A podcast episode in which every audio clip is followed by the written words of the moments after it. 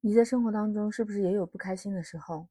有时候那种不开心可能会让你持续到一段时间，或者是说那段时间你总是打不起精神来，这可能就遇到了我们在一生当中的一些低谷时期。进入到这样的低谷时期，你会害怕吗？你是不是也想怎么样才能走出这样的低谷时期？要多长时间才能走出来呢？你好，我是 Lisa，我在深圳向你问好。说到低谷，其实我们也不用太过于紧张或者是害怕，对吧？我们的人生当中或多或少都可能会进入到低谷时期的，有的可能是在学习上，有时候可能是在工作上、事业上，甚至有的时候就是在爱情、婚姻当中，在不同的阶段，你感受到的这种低谷时期的痛苦或者是难受，都是不一样的。那我们也不知道什么时候就闯了进去。也不知道什么时候可以走出那段阴霾。其实，嗯，如果我们进入到低谷期，你可以想一想，是不是正好是一个让自己反省的时候？我记得我有一个发小，在小学、初中甚至高中，他的成绩啊，反正各方面表现非常优秀。可是到后来上了大学、毕业工作以后，听说他刚刚开始工作的时候，就到处碰壁，就不是那么好找工作，嗯，高不成低不就的。所以我觉得他有一段时间就有一点抑郁的感觉吧。以前不知道这个叫抑郁，就是处于人生一种低谷吧。这种低谷的时候，嗯，他特别的颓废。那时候看他整个人都提不起精神来那种，所以好姐妹就帮忙啊，就带他参加一些活动，去参加一些其他的培训，然后慢慢的、慢慢的啊，接触的人也不同了，他的精力也分散了。而且他在注重提高自己的能力上面也下了一些功夫，所以其实原本他也很开朗的，他不开心的时间也大概只过了半个月的时间，后来又恢复成他以前的样子，所以姐妹们心里还挺开心的。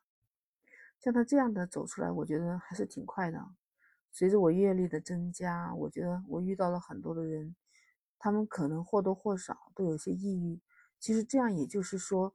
没有让自己的心结打开，有时候在低谷时期的时候还是没想通，所以就一直处在一个长期的就人生颓废的状态，那样是很可怕的。所以我觉得有时候说抑郁，抑郁不就是情绪不好吗？那抑制了自己的这种快乐开心的心情，做什么都是做不好的。有时候你看看，是不是有些人就会感觉自己好像一无所吃？觉得自己做什么都不行，对自己没有任何的信心。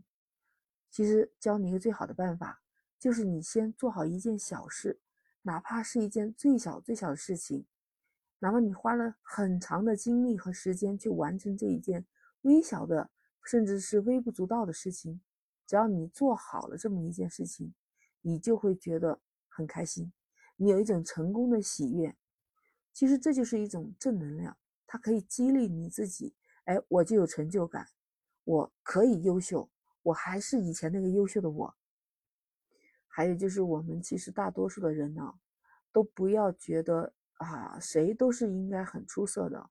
绝大多数的人其实就是很普通的一个人，也就是说平庸吧。你是不是看到最近这两年有写网文的，就是像小说《琅琊榜》这样的这些人，其实文采很好，而且收入非常高。还有那些主播，一个月好几万的，那我们知道的特别有名的某亚、李某琪，是不是？那人家其实有时候也会陷入到一些低谷时期。这些大 V 的主播都是这个样子，何况是我们这些普通的人呢？是吧？我有时候听到孩子们在说什么自己很垃圾，嗯，可能有时候在讨厌自己。其实有时候你还要对自己说一说，我其实挺行的。